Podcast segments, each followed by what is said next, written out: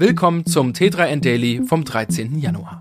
Heute geht es um Preissenkungen bei Tesla, außerdem um eine solarbetriebene Maschine, die CO2 und Müll in Treibstoff verwandelt, Probleme bei alternativen Twitter-Clients, eine Frage in Vorstellungsgesprächen, an der 199 von 200 BewerberInnen scheitern und Retro-Gaming.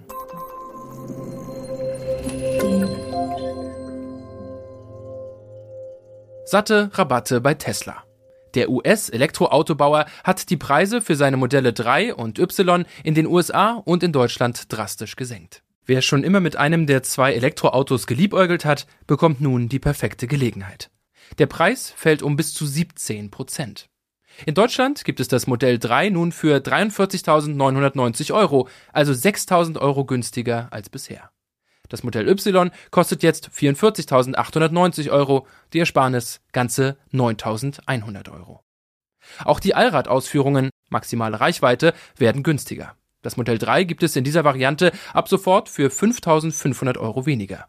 Beim Modell Y zahlt man 2000 Euro weniger. Bei den Performance-Varianten lassen sich beim Modell 3 2500 Euro sparen. Beim Modell Y sind es immerhin 500 Euro Ersparnis. Die Preissenkungen begründet Tesla mit Kostenoptimierungen. Eine solarbetriebene Maschine, die CO2 und Müll in Treibstoff verwandelt? Ein Forscherinnenteam der Universität Cambridge hat ein solches Gerät mittels eines einzigartigen photoelektrochemischen Systems entwickelt. Eine solarbetriebene Technologie, die dazu beitragen könnte, die Problemfelder Plastikverschmutzung und Treibhausgase gleichzeitig anzugehen, könnte die Entwicklung einer Kreislaufwirtschaft grundlegend verändern sagte ein Co-Autor der Studie zu dem Projekt. Doch wie funktioniert die Maschine? Ein Induktor mit zwei separaten Kammern für Treibhausgase und Plastikabfälle verwendet einen Lichtabsorber namens Perovskit. Diese Perovskit-Solarzellen können unter Lichteinfluss Strom erzeugen, indem sie sogenannte ferroelektrische Materialien nutzen. Dank eines chemischen Katalysators, der in den Lichtabsorber integriert ist und verändert werden kann, könnten die ForscherInnen in Zukunft auch noch komplexere Produkte herstellen. Absicht oder fehlerhafte IPA? Dass Drittanbieter wie Tweetbot oder Birdie neuerdings Probleme haben, Tweets zu laden, wirft kein gutes Licht auf Elon Musk. Will man einen Tweet aufrufen, verweigert die Twitter-Schnittstelle IPA offenbar den Zugriff. Die Antwort beim Aufruf von ipa.twitter.com ist ein End-of-File-Error. Dem Twitter-Chef wird nun vorgeworfen, den Third-Party-Clients absichtlich den Saft abgedreht zu haben. Schließlich sind Twitter-Apps von Drittanbietern bei vielen NutzerInnen sehr beliebt, da sie die Timelines ohne nervige Werbung anzeigen. Da die Kunden von Drittanbietern Twitter keine Werbeeinnahmen bescheren, könnte ich mir vorstellen, dass sie den IPA-Zugang zu einem Merkmal von Blue machen, um Einnahmen von diesen Nutzern zu erhalten, mutmaßen UserInnen deshalb in den sozialen Medien.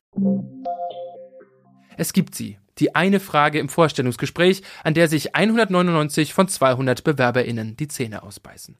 Sie lautet, Sie fahren mit dem Auto durch eine stürmische Nacht. Sie kommen an einer Bushaltestelle vorbei und sehen, dass dort drei Menschen warten. Eine alte Dame, die kurz davor ist zu sterben, ein alter Freund, der einmal ihr Leben gerettet hat, und der perfekte Mann, die perfekte Frau ihrer Träume. Sie haben einen Platz frei. Wer darf mitfahren? Viele Menschen glauben, sie müssten eine der drei Antwortmöglichkeiten wählen. Tatsächlich würde man aber seine große Liebe gehen lassen, wenn man der Dame das Leben rettet oder den Freund mitnimmt. Oder man würde die alte Dame sterben lassen, wenn man einen der anderen beiden als Mitfahrer wählt. Laut Jim Ballard und seinem Buch Mind Like Water, Keeping Your Balance in a Chaotic World könnte man auch einfach dem Kumpel die Autoschlüssel geben, um die alte Dame ins Krankenhaus zu fahren. Man selbst bleibe mit dem Traumpartner, der Traumpartnerin zurück. Clever, oder? Auch heute werden noch Spiele veröffentlicht, deren Grafik längst überholt ist. Diese Games haben modernen Spielen eines voraus. Sie schaffen es auf magische Weise, Nostalgie zu erzeugen und die SpielerInnen in ihre Kindheit zurückzuversetzen. So holen Pixelgrafiken aus einem begrenzten Medium viel heraus und geben einem das Gefühl, das Spiel schon einmal gespielt zu haben, auch wenn das gar nicht der Fall ist. Für diejenigen unter euch, die dieses Phänomen hautnah erleben möchten, haben wir neun moderne 3D-Spiele unter die Lupe genommen, die auf PSX und N64-Grafik setzen. Das war es schon wieder mit dem T3 in Daily für heute.